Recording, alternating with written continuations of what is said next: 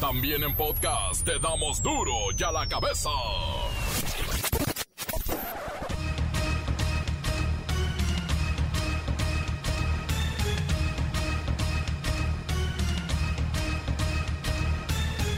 Lunes 16 de diciembre del 2021. Yo soy Miguel Ángel Fernández y esto es duro y a la cabeza. Sin censura. El presidente López Obrador busca pensión para personas con discapacidad. Necesita el apoyo de los gobernadores para conseguir que ellos pongan en sus estados el 50% y el resto del recurso a cargo del gobierno federal. Los pequeños negocios en México pagan hasta 200% de intereses, comisiones y gastos asociados a un crédito bancario. Esto les está impidiendo desarrollarse y aumenta el riesgo de quiebra en papelerías, abarrotes, pollerías y todo changarro en general. Acusan ciudadanos que la violencia en Zacatecas es extrema, ya que se han recrudecido los ataques por la disputa de los cárteles por el territorio. La gente vive en el terror. 65 millones 422 mil personas ya tienen esquema completo de vacunación anti-COVID. Ahora les falta el refuerzo. Aún hay un largo trecho para las elecciones presidenciales del 2024, pero la oposición no tiene candidato a la vista ni por partido ni en coaliciones. Apenas ayer se dieron cuenta en una reunión anual. Un individuo en estado de ebriedad atropelló a una docena de peregrinos. Dos están en estado de gravedad. Los responsables en la cárcel. Balean a corredor en plena competencia de maratón en Ciudad Victoria. El reportero del barrio con esto y más. La Bacha y el Cerillo tienen fechas, tienen horarios y tienen predicciones para la gran, gran, gran final de la Apertura 2021. Pero nadie le atinó, ¿eh? No se veía Atlas León por ningún lado. Comencemos con la sagrada misión de informarle porque aquí no le explicamos las noticias con manzanas, no, aquí las explicamos con huevos. Llegó el momento de presentarte las noticias como nadie más lo sabe hacer. Los datos que otros ocultan, aquí los exponemos sin rodeos. Agudeza, ironía, sátira y el comentario mordaz. Solo en duro y a la cabeza. ¡Arrancamos!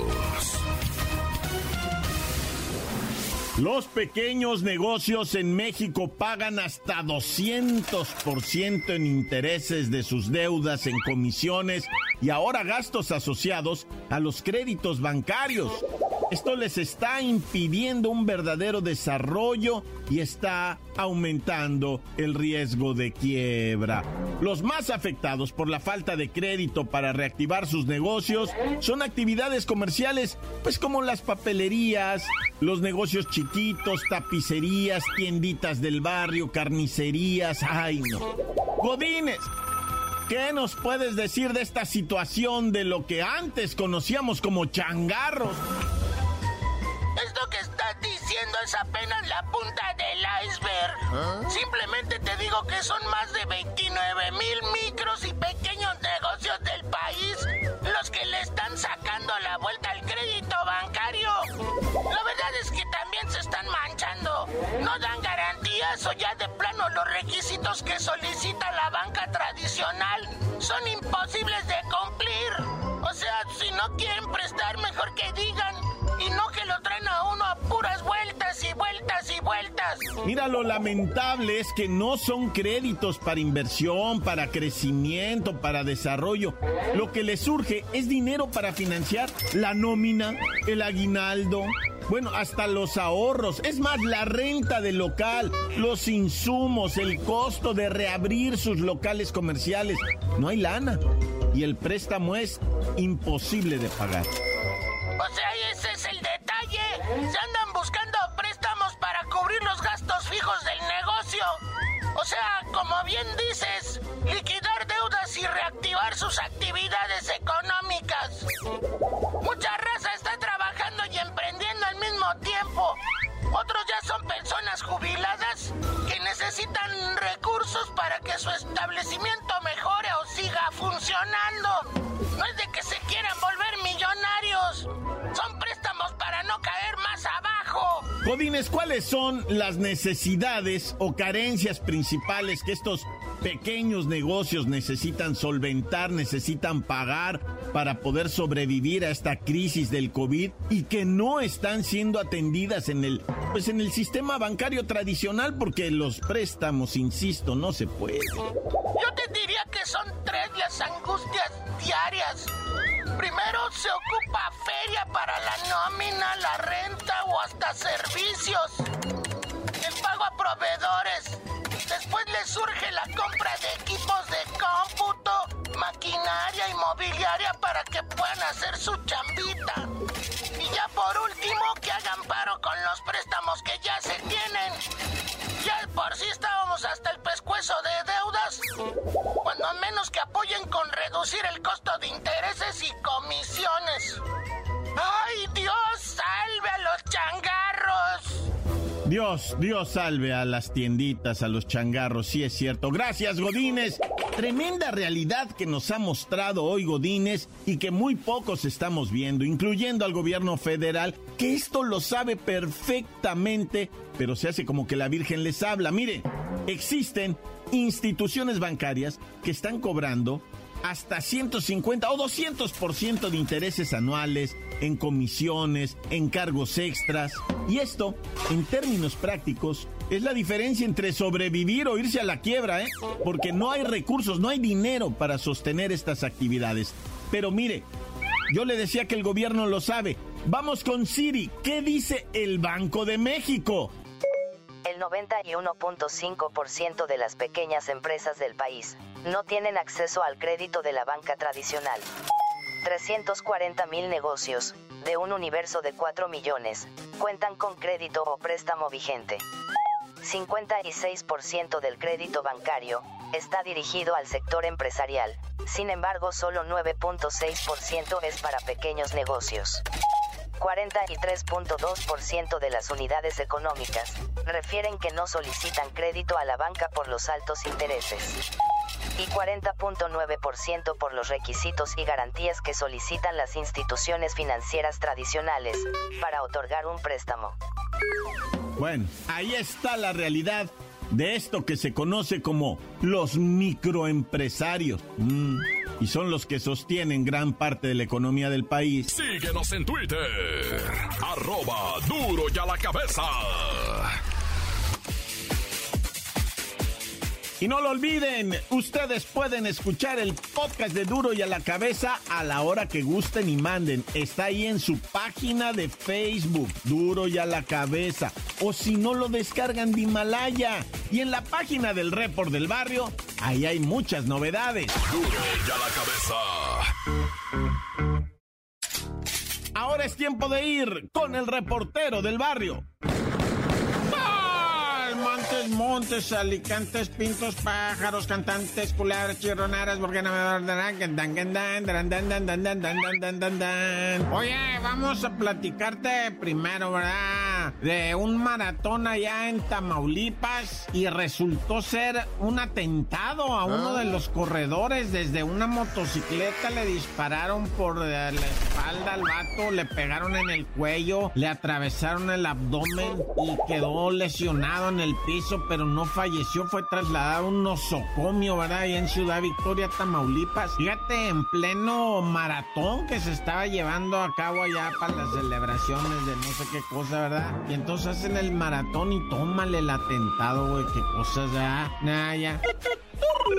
Oye, ¿y cómo viste esto del borrachito que atropelló a, lo, a una docena de peregrinos que iban a la basílica, verdad? Qué compa más tumbado, ¿no? Y, y venía, bueno, en la mañana andaba pedicrudo el vato y no se dio tinta. Andaba en la parranda todavía amanecido el borrachote y no se va llevando a los peregrinos, güey. Están unos, están todos fuera de peligro. Ah, sí, fuera de peligro todos. Bendito es el Señor Santo Nombre. ¿Cómo quedaron ahí en las que en la carretera esa que se llama Tlalpan, no? Así, eh, todos mayugados, los pobres peregrinos. Y ha habido, fíjate que me mandaron ahí una nota de todos los accidentes de este tipo que ha habido en el país en 1972. Hubo un horrible, ¿verdad? Ah. Con chorros de peregrinos fallecidos y así ha habido mucho. Después se los voy a, presentar ese que me mandaron. Ese escrito está bien bueno, loco.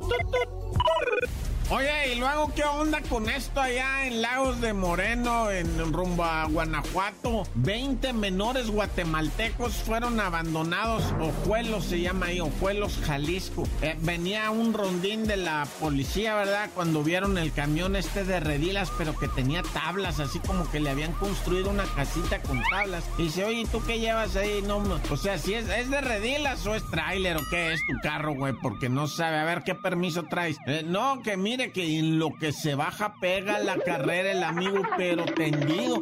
Y al poli no lo pudo alcanzar al compa cuando regresan. 20 indocumentados menores de edad, 14 masculinos, 6 femeninos o al revés, no, no, 16 masculinos, 4 femeninas y todos dijeron, no, pues es que nos iban a llevar a trabajar a Estados Unidos y quién sabe qué. No les irían a, hacer visiones estos mendigos, ¿verdad? Quién sabe, pobrecita gente. Luego la traen así con engaños y ya los tienen esclavizados ahí en los cerros, ¿verdad? Déjame signo Dios conmigo y yo con él, Dios delante y yo tras de él. ¡Tan, tan! Se acabó corta. Encuéntranos en Facebook, facebook.com, diagonal duro y a la cabeza oficial. Estás escuchando el podcast de Duro y a la Cabeza. Duro y a la Cabeza. Los políticos y empresarios de México conocen muy bien los tiempos electorales y saben que ya se les está haciendo tarde rumbo a las votaciones presidenciales del 2024. Mire, PAN, PRI y PRD están enfrentando el desafío de impulsar un candidato de unidad que sea respaldado por la militancia, no solo de cada partido, sino también que tenga un perfil ciudadano. No, pues ¿cuál? ¿Quién? E insisto, esto ya es urgente, porque además esta oposición ya tiene detrás grupos ciudadanos, intelectuales, empresarios presionándolos para que presenten ya un candidato. Mire, si ya se les hizo tarde, al ratito se les hace de noche. Agradezco al representante del nuevo Frente Cívico Nacional, que llaman Fresín. Es el licenciado Tracalino, que nos responda la siguiente pregunta. Muy sencilla. Es más, solo es una pregunta la que le voy a hacer hoy, licenciado Tracalino. ¿Y su candidato? Gusto saludarte a ti y a tu auditorio. Bueno, pues una sola pregunta, una sola respuesta. La organización ciudadana Sí por México ya trazó una hoja de ruta que lleva a un candidato único de la oposición a esta histórica contienda electoral del 2024. Y nosotros, el Frente Cívico Nacional, conocido también como Fresín, pugna por un candidato que no esté ligado a ninguno de los tres partidos, ¿Ah? pero que sea resultado de una elección interna. Esto es por México. Licenciado, realmente estamos manejando esto porque el fin de semana el PAN y el PRD se manifestaron a favor de formar una alianza electoral para el 2024. Pero el FRESIN, el Frente Cívico, Sí por México, el PRI, todavía no han aceptado públicamente impulsar a un candidato de unidad. Miguelín, históricamente los candidatos del PAN han estado afiliados siempre a su partido y los del PRI nunca van a ceder a que exista un candidato presidencial panista y ellos lo apoyen.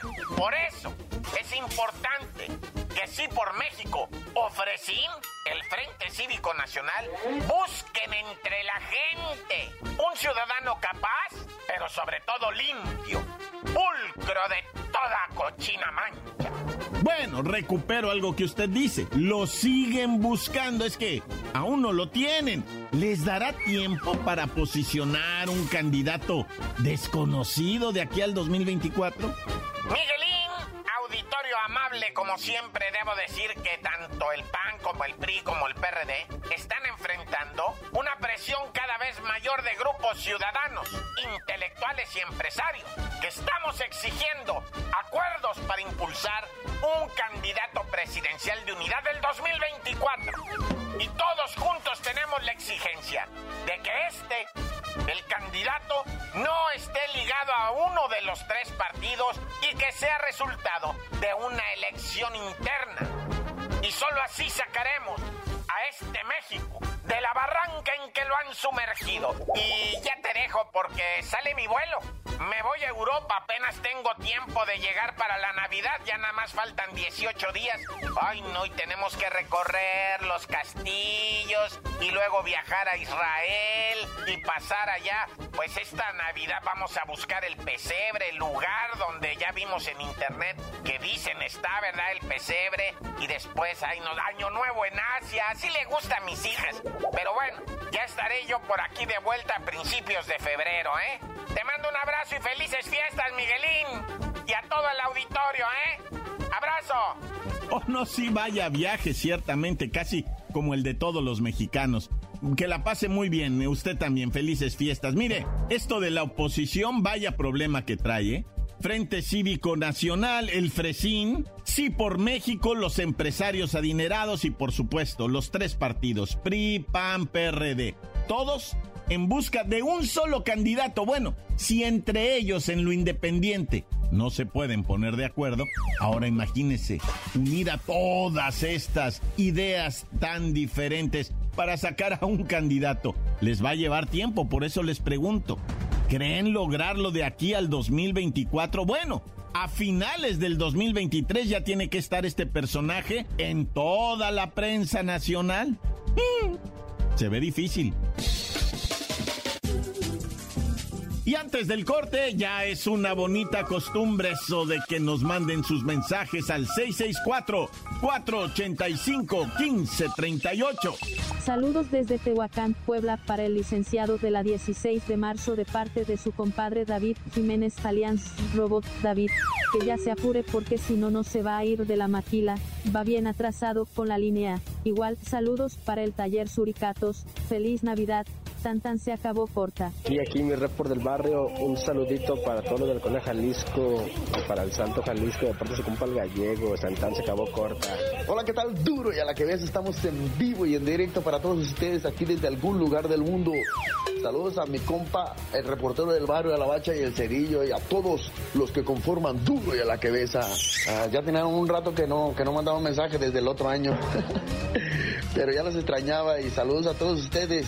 Saludos a mi compa el Camacho y a toda su familia. Bendiciones. Ahorita está pintando el canijo. Ojalá ya me la acaba, échale ganas. Tan tan, córtale. Encuéntranos en Facebook. Facebook.com. Diagonal Duro y a la cabeza oficial. Esto es el podcast de Duro y a la cabeza. Nada emociona más a la bacha y el cerillo que la final del fútbol nacional. Es la de la apertura 2021. Atlas León.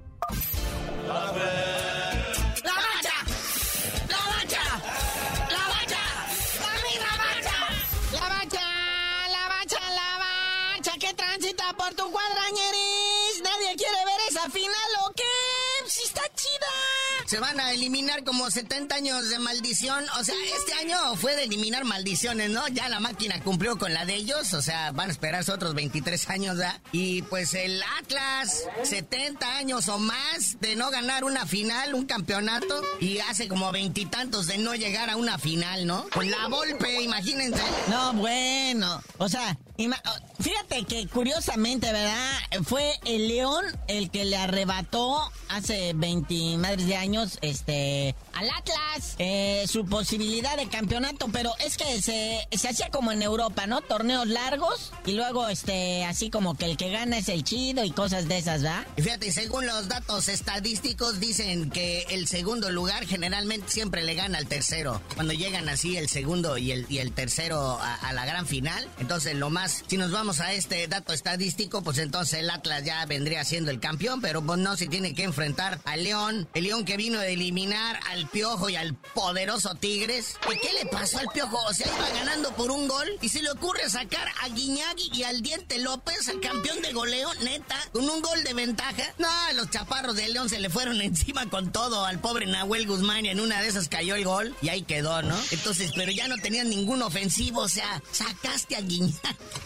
y sacaste al Diente López. ¡No, ya! Ahí sí que no entendemos muchas cosas, ¿va? De nuestro fútbol, en el que estás en un, en un momento en que se puede perder de absolutamente todo y apuestas a encerrarte y no, no, o sea, la neta, la raza de tigres no quieren ver al piojito ahorita, pero ni, ni, bueno, ni, ni en el Facebook. Oye, y luego también la polémica en el Atlas ah. Pumas, ¿verdad? Digo, el Pumita no pudo, ¿no? Se reflejó en la cancha que era el 11 de la tabla general. El Atlas, este, ahora sí que los manejó a gusto, pero la polémica arbitral, ¿no? Jorge Pérez Durán ahí agarrando el protagonismo, no le marca un penal a Dineno de un codazo que cual le fracturan la nariz, pero no fue ni a revisarla al bar, no marcó, no nada. Y el mismo Dineno quiso aventarse una chilena y accidentalmente le pega a un defensa del Atlas en la cara, que lo desmaya de hecho, y me lo expulsan directo. Qué bruto que es. No, bueno. En una misma jugada así de las mismas dimensiones, en uno sí expulsas y en el otro no. No, no marcas penal y en el otro no. O sea, ¿qué está pasando con ese arbitraje? O había consigna de que llegara el Atlas. Ya ves que es del grupo Orlegui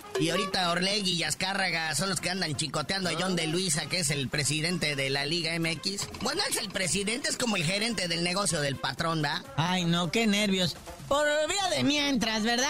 Ya se supo, pues, la ida jueves 9 de diciembre, ya quedó claro, a las 9, ¿verdad? Ahí en el No Camp, en León, León contra Atlas, la vuelta ya el dominguito 12 de diciembre, día de la morenita, ¿verdad? Me pongo de pie. Ahí va a ser a las 8.15 en el Estadio Jalisco, Atlas contra León, que dijo el gobernador de Jalisco que si Atlas llegaba a la final, iba a autorizar 100% la entrada al Atlas. Y que se iba a rapar. Ah, no, ya es pelón.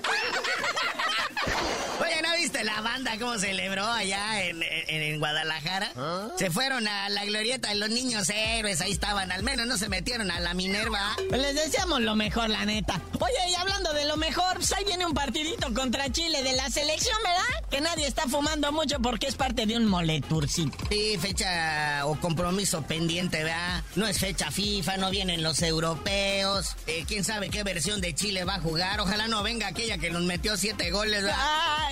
Dicen que el profe Juan Carlos Osorio, que era director técnico en aquel entonces, todavía sueña, ¿eh? Que todavía tiene pesadillas. Memo Ochoa también tiene pesadillas. Dice, no, Chile, no. Y empieza a manotear para todos lados. No, bueno. Pero no se preocupen, Paco Memo no va a esta convocatoria, va a estar Carlitos Acevedo del Santos, que ah, como lo pide la banda, Luis Malagón del Necaxa y Alfredo Talavera de Pumas. Ahora que ya salió eliminado ayer, pues ya no tiene mucha chamba Alfredito, ¿ah? No, bueno. Oye, no, y hablando de Carlitos Acevedo, el portero del Santos, por ahí se manejó, ¿verdad? De que el Bayer Leverchalco ya andaba atrás de él y que se lo iban a traer.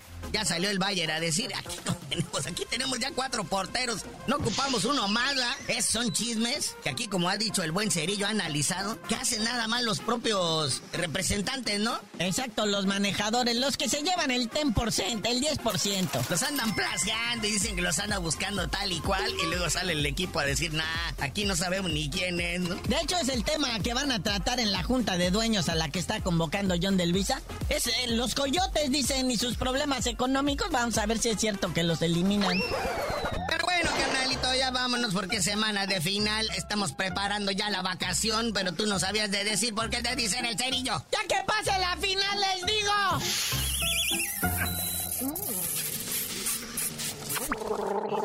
A ver.